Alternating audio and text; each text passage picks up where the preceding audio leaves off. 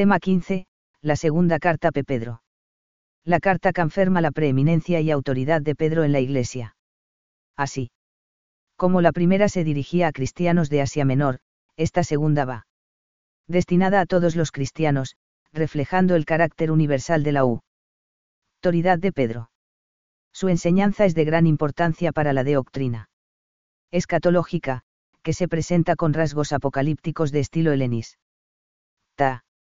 Fomenta la esperanza escatológica de manera muy viva, pero sin que implique un cambio frente al mundo. El pronto o tarde es nada frente a la eternidad de Dios.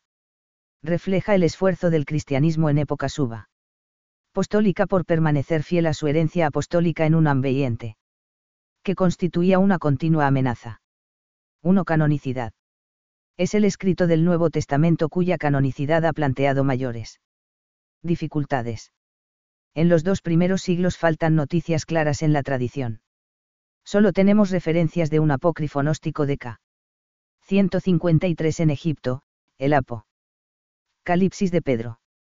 Los primeros testimonios son de la mitad del siglo III, en la Iglesia Oriental. Orígenes, conociendo las dudas acerca de su autenticidad. Cita 2p1,4 como palabras de Pedro, Inlebhom 4,4, y en otro lugar afirma que Pedro clama con las trompetas de sus dos cartas, Inies Nave 7,1. A partir del siglo IV van apareciendo más testimonios a favor de la autenticidad petrina. Eusebio de Cesarea coloca esta carta entre los escritos, discutí. 2. Del Nuevo Testamento, es decir, los no admitidos por todos, aunque sí. Por la mayoría, Historia Eclesiástica, 3,25,3. En cambio, otros autores orientales. También del siglo IV como San Atanasio, San Basilio, San Gregorio Naciance. No y Dídimo de Alejandría la utilizan en sus obras. En la Iglesia Occidental no hay testimonios hasta mitad del siglo IV San Jero. Nimo refiere las dudas sobre la autenticidad petrina de la carta y los motivos. Pedro, escribió dos cartas que son llamadas católicas, la segunda de las cuales. Muchos niegan que sea de él a causa de la diversidad de estilo con relación. A la primera, de Vincillus Tribus 1. Pero a partir del siglo IV y V, la aceptan. Sin excepción como escritura. Quizá el silencio anterior se pueda deber a las dudas que había en Oriente. Estas dudas se van disipando, y en el siglo VI Incluso la iglesia siraica acaba por introducir en su versión la 2 Pedro. Lutero no. La rechazó, pero algunos protestantes más radicales sí. La carta aparece en las listas más antiguas de libros canónicos, como las de los Concilios de la Odisea, 360, Hipona, 393, Cartaginense 3, 397, y 4, 419, y la carta del Papa Inocencio I, 405. Junto con los demás libros de la Biblia, el Concilio de Trento definió solemnemente su canonicidad e inspiración. 2. Estilo y género. El autor de la carta tiene una buena cultura helenista, con un vocabulario que es característico de un lenguaje culto. Es el escrito que, relativamente, con tiene el mayor número de palabras propias no usadas en otros libros del NT. Por la dedicatoria genérica con que comienza, 1,1 a 2, el género del escrito es aparentemente epistolar. Pero faltan al final los saludos y la despedida, termi. Nado con una doxología breve. Se discute si se trataba en su origen de una homilía, de un discurso de des. Pedida o de un testamento espiritual, al que se le ha dado forma epistolar. El género, testamento, era bien conocido en la literatura judía de la época y Piu. De reconocerse a lo largo de la carta, 2,1 a 3, 3,14, especialmente al principio. Cuando el autor alude su muerte próxima, 1,14, pues sé que pronto tendré que abandonarla, según me lo ha manifestado nuestro Señor Jesucristo, y re. Cuerdo de enseñanzas pasadas. El autor parece que se inspira en otros escritos especialmente llama la atención las semejanzas del desarrollo de las ideas, que llegan incluso al empleo. De idénticas palabras, entre 2p2,1 a 3,3 y y 10 4 a 18. El paralelismo es tal, que sería difícil explicarlo sin suponer alguna conexión entre los dos escritos. Lo más verosímil es que 2 Pedro dependa de Judas. 3. Contenido y estructura. La carta comienza con el saludo, semejante al de otros escritos del Nuevo Testamento, 1,1 a 2, y termina con una exhortación a la perseverancia y una doxología conclusiva, 3,17 a 18. El cuerpo de la carta, cuyo tema de fondo es la segunda venida de Cristo, puede dividirse en tres secciones. En la primera sección, 1,321, frente a los que negaban la última venida del Señor, el autor sagrado exhorta a ser fieles al verdadero conocimiento, 1,2 a la doctrina recibida de los apóstoles. Sobre la base de la elección que supone. Ser llamados por la propia gloria y potestad de Dios y de Cristo anima a los destinatarios a poner empeño en la virtud para poder participar del reino de Jesucristo, 1,3 a 11. A continuación manifiesta el deseo de que su exhortación permanezca, 1,12 a 15, porque afirma que la enseñanza sobre la parusía está garantizada por el testimonio apostólico, avalado por la presencia en el momento de la transfiguración del Señor, y por las Escrituras, 1,16 a 21. En la segunda sección, 2,1 a 22, el autor antes de rebatir el error fundamental. De los falsos maestros negar la parusía denuncia su codicia e impureza, 2,1. 3. Anuncia para ellos el peso del juicio divino, ilustrándolo con tres ejemplos bíblicos, los ángeles rebeldes, el diluvio y la destrucción de Sodoma y Gomo. Ra, en contraposición con la salvación que Dios otorga a los que permanecen. Fieles, como ocurrió con Noé y Lot, 2,4 a 9. A continuación, describe con trazos. Muy severos la conducta pervertida de los falsos maestros, a quienes presenta. Como blasfemos, orgullosos, libertinos, corruptores de gente sencilla, que han llegado a una situación de degradación peor de la que tenían antes de abrazar. La fe, 2,10 a 22. En la tercera sección, 3,116, la carta se ocupa de rebatir los argumentos de los falsos maestros que negaban la segunda venida del Señor y de proponer la doctrina sobre la escatología. Tras recordar que la vida cristiana está fan dada en el recto criterio las palabras de los profetas y las palabras del Señor transmitidas por los apóstoles, 3,1 a 2, refuta la postura de los falsos maestros. Que se fundamentaba en que nada había cambiado ni había ocurrido ningún. Nada de las catástrofes que ellos consideraban inminentes, 3,3 a 7. Frente a tales creencias, el autor muestra que el tiempo presente no es comparable con la eternidad de Dios y si la parusía se retrasa es porque Dios deja tiempo para él. Arrepentimiento, porque el día del Señor puede llegar en cualquier momento. 3,8-15a, como también dan testimonio de ello las cartas de Pablo, 3,15b16. 4. La cuestión del autor. Al comienzo de la carta, el autor se presenta con sus dos nombres, Simón. En el texto original Simeón, según la forma semita, CF. HCH 15,14, y Pedro. Añadiendo la referencia a su vocación, apóstol de Jesucristo. A lo largo del texto, se hacen además algunas alusiones a la vida de San Pedro, ha sido ocular de la transfiguración de Jesús, 1,16 a 18, por segunda vez escribe a los mismos lectores, 3,1, refiriéndose sin duda a 1 Pedro, habla de su muerte. 1,14, aludiendo quizá a las palabras proféticas de Jesús sobre su martirio, cf y en 21,1819, y llama a San Pablo, nuestro querido hermano, 3,15, manifes. Dando una cierta postura superior a la hora de interpretar las escrituras. Sin embargo, el vocabulario y el estilo encajan mejor en una época más tardía. Por eso, normalmente se piensa que hay un caso de pseudonimia. Es decir, parece más probable que se trata de un discípulo anónimo de Pedro, quien, bajo la inspiración del Espíritu Santo, quiso transmitir unas enseñanzas con Courdes con las del apóstol. Con todo, es innegable que dos Pedro se encuadra en la tradición petrina. No se pueden negar ciertas semejanzas con 1 Pedro, CF, P.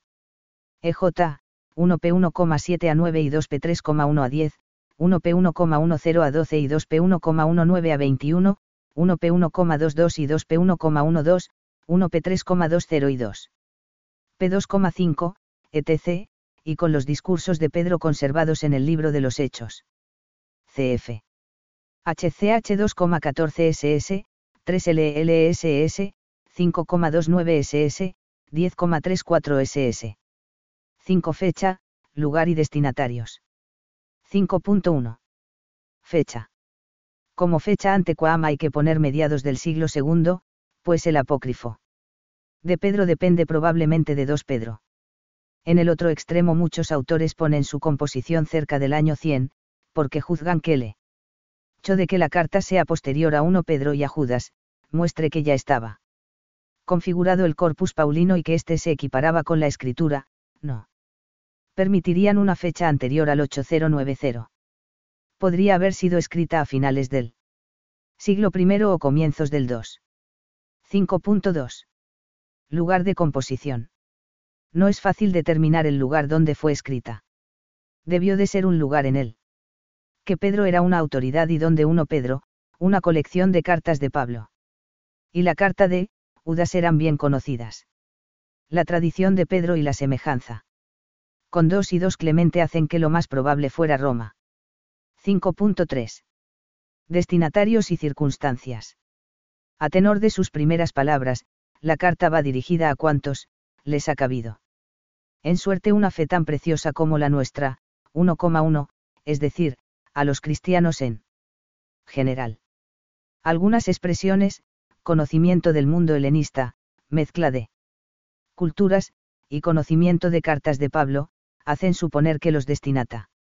Ríos inmediatos podrían ser las comunidades cristianas de Grecia o Asia Menor. En efecto, San Pablo también escribió a esos fieles, 3,15 a 16, por otra parte. Parece dar la impresión de que el autor los conoce personalmente, 1,12 a 16, y que son los mismos destinatarios de 1 Pedro, 3,1. De todas formas, aunque fuera dirigida inmediatamente a irnos fieles determinados, se puede pensar que por el tono del escrito, el autor sagrado piensa en un público general los destinatarios parecen ser cristianos de la segunda generación, que se ven acechados por el comportamiento y asechanzas de falsos maestros. De estos. No sabemos en concreto el tipo de doctrina que enseñaban. No hay motivo. Para pensar que el autor se enfrente a doctrinas bien sistematizadas. Apenas. Se describen detalles de esos errores, como hacen por ejemplo las cartas de Juan. Al autor le interesa fundamentalmente prevenir a los cristianos y de este modo apartarles de las depravaciones morales de esos falsos maestros. Algunos sostienen posible que propalaran algún tipo de doctrina de corte. Gnóstico. Así lo sugeriría la importancia que se le da en la carta al verdadero conocimiento, de Jesucristo, 1,8, 2,20, 3,18. Además, parece que se apoyan en concepciones de tipo mítico o esotérico, 1,16. Otros, sin embargo, niegan que se pueda hablar de algún tipo de gnosticismo. Para estos, lo único seguro que se puede deducir de la carta es que los falsos maestros se mostraban escépticos sobre la doctrina escatológica cristiana, 3,4 a 9, negando quizá la posibilidad de la intervención de Dios en la historia, 3,4, y se apoyaban para ello en el no cumplimiento de la profecía sobre la parusía, interpretando las escrituras de manera arbitraria, 3,16. En este contexto, esos falsos profetas propugnaban una ética libertina, llena de inmoralidad y excesos, 2,2.10.13. 2 y 18, que sería acorde con muchos ambientes grecorromanos. Frente a estas doctrinas, la carta busca confirmar a los cristianos en la recta fe. 6. Enseñanza. Desde el punto de vista doctrinal, cabe destacar las enseñanzas acerca de la segunda venida o parusía del Señor, la refutación de algunas falsas teorías a este respecto y las consiguientes exhortaciones morales. 6.1. El retraso de la parusía. El punto doctrinal que con mayor fuerza negaban los falsos maestros era la parusía del Señor. Presentaban como otra objeción el tiempo transcurrido sin que se percibieran cambios en la naturaleza, característicos de la transforma. definitiva, 3,34. Su doctrina llevaba consigo el peligro de la desesperan. Z e infidelidad. El autor sostiene que la predicación de los apóstoles sobre la parusía se basaba en su testimonio sobre la transfiguración de Jesús en el monte, M9210 y paralelos, y en las profecías de la Escritura, 1,1618, es decir, la esperanza es catológica se fundamenta en la gloria de Cristo y en la palabra de la Escritura. La transfiguración demuestra que Jesús posee ya la cualidad esencial que se manifestará en la parusía como juez y soberano. Por su parte, los ejemplos de la escritura, la condenación de los ángeles caídos y de Sodoma y Gomorra, y la salvación de Noé y de Lot, prueban que hay un juicio divino, que prefigura el juicio final, 2,310. De la misma manera que, la palabra de Dios, decretó la transformación del mundo antiguo con el diluvio, también ha decretado la transformación de este mundo en el juicio final, 3,35.7, que dará origen a irnos cielos nuevos y una tierra nueva, 3,10 a 13. El autor enseña con claridad que el tiempo es muy relativo frente a la eternidad de Dios, para quien, mil años son como un día, 3,8, es decir, utiliza el Sal 90,4 conforme a la interpretación judía tradicional. Añade además que, si Dios retrasa el momento final es por su misericordia, que, no quiere que nadie se pierda, 3,9. El tiempo hasta la parusía tiene, por tanto, un carácter pedagógico, con el fin de que los pecadores tengan tiempo para arrepentirse. En cualquier caso, una cosa es cierta, hay que mantenerse vigilantes, porque el día del Señor vendrá sin previo aviso, 3,10. 6.2 el comportamiento del cristiano frente a los falsos maestros. El autor sagrado describe a los falsos maestros, en el cap 2, como hombres codiciosos, 2,3.14, amantes de banquetes, 2,13, cegados por las pasiones. 2,10.14.18, seductores, 2,14.18.19. En el CAP 3 insiste más en sus desviaciones doctrinales, son escarnecedores que no creen en la última venida de Yeisu. Cristo, 3,34. Con su mala conducta y sus falsas teorías niegan al Señor, 2,1, e. Inducen a muchos a la perdición, 2,14.18.19. Frente a la relajación de costumbres a que inducían los falsarios, el autor insiste en la fidelidad a la doctrina recibida, 1,2.3.8, 2,20.21, 3,18, y la percebe. Rancia en la virtud, 1,5 a 7, 2,21, 3,11.14. Al principio de la carta, 1,5 a 7, expone un elenco de virtudes. En este elenco, la fe y la caridad aparecen al principio. Y al fin, como inicio y culminación de la conducta del cristiano. Además se mencionan otras seis virtudes, virtud, conocimiento, templanza, paciencia, piedad, amor fraterno, en conexión mutua, como anillos de una misma Na. En definitiva, el conocimiento auténtico de Cristo lleva a vivir la caridad. Junto a la serie de virtudes, hay una constante insistencia en los motivos para mantenerse fieles. Por una parte, la vocación cristiana, 1,3.10, y la iniciativa de Dios que concede las promesas y la participación en su naturaleza divina. 1,4, exigen como respuesta el progreso en la virtud y el alejamiento de los antiguos pecados, 1,9.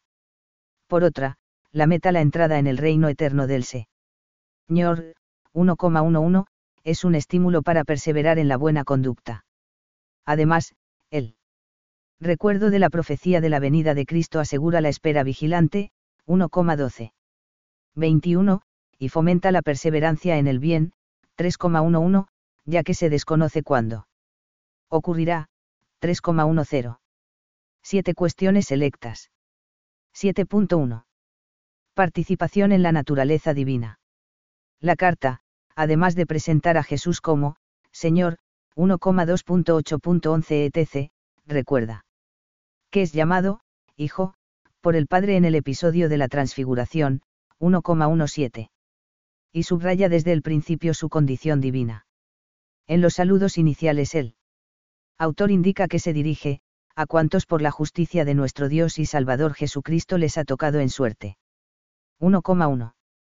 La mayoría de los autores se inclinan a pensar que es un único título y que, Dios, y, Salvador, se refieren a Cristo, en lugar de referirse a dos personas, nuestro Dios, y, el Salvador.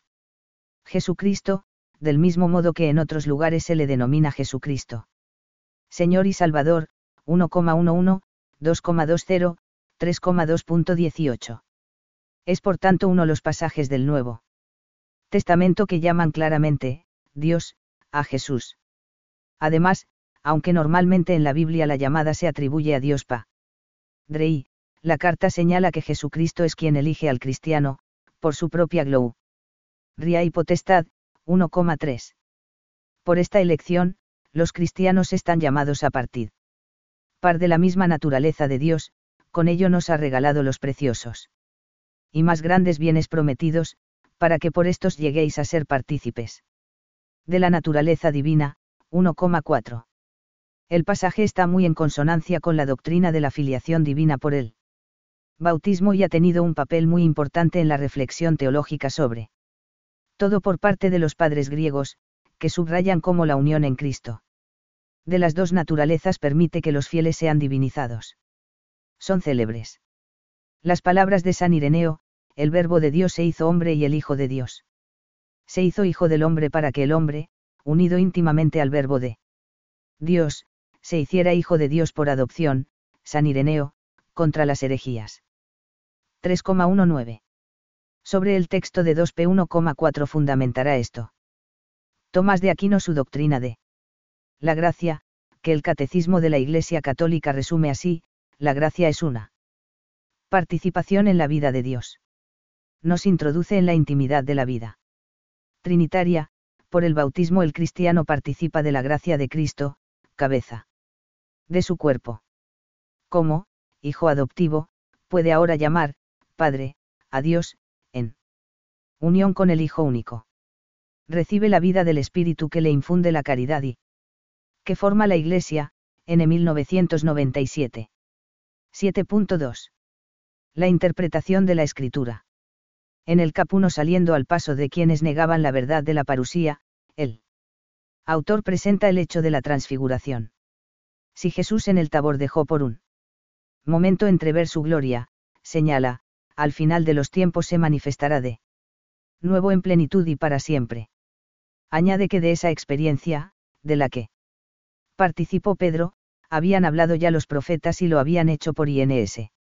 Inspiración divina, y tenemos así mejor confirmada la palabra de los profetas. A la que hacéis bien en prestar atención como a una lámpara que alumbra. En la oscuridad, hasta que alboree el día y el lucero de la mañana amanezca en vuestros corazones. Pues ante todo debéis saber que ninguna profecía de la escritura depende de la interpretación privada, porque nunca profecía al una ha venido por voluntad humana, sino que, impulsados por el Espíritu Santo, aquellos hombres hablaron de parte de Dios, 2p1,2021. Es decir, la transfiguración gloriosa de Jesús en el monte demuestra que Jesús posee ya la cualidad esencial que se manifestará en la parusía. Además, las palabras de los profetas que preanunciaban la gloria del Mesías tendrán un cumplimiento cierto y definitivo, ya que en los profetas actuaba el Espíritu de Dios y el mismo Dios hablaba por su boca. En el pasaje no se hace distinción entre profecía oral y profecía escrita. Las dos se sitúan en el mismo plano y participan por igual del Espíritu de Dios. Además, el autor afirma que cualquier profecía, tanto oral como escrita, no es exclusivamente el resultado de la actividad humana del profeta. Los profetas hablaron de parte de Dios, ya que estaban movidos por el Espíritu San. Tú, 1,21. Por consiguiente, sus profecías, externamente son palabra humana. Pero en su íntima naturaleza son palabra de Dios. Dios habla por boca de unos hombres, los profetas, que son, impulsados, literalmente, llevados, por él. Espíritu Santo, sin artículo en griego. El espíritu de profecía es la capacidad que Dios infunde en un hombre para que hable de su parte. De aquí se deduce que la palabra de los profetas, que es palabra de Dios, no. Está sujeta a una interpretación, privada. El autor recuerda más adelante el criterio de verdad, procuro despertar en vosotros el recto criterio, para que os acordéis de las palabras anunciadas por medio de los santos profetas, y del precepto del Señor y Salvador que os transmitieron vuestros apóstoles, 3,1. 2. La interpretación de la profecía no se puede dejar a criterios personales o especulaciones míticas, CF 1,16. Se debe leer en el seno de la tradición que le da sentido. Así lo confirma otro pasaje de la carta, en donde el autor incluye el corpus Paulino, o, al menos, parte de él, bajo el título de Escrituras, considerad que la longanimidad de nuestro Señor es nuestra salvación. Así os lo escribió.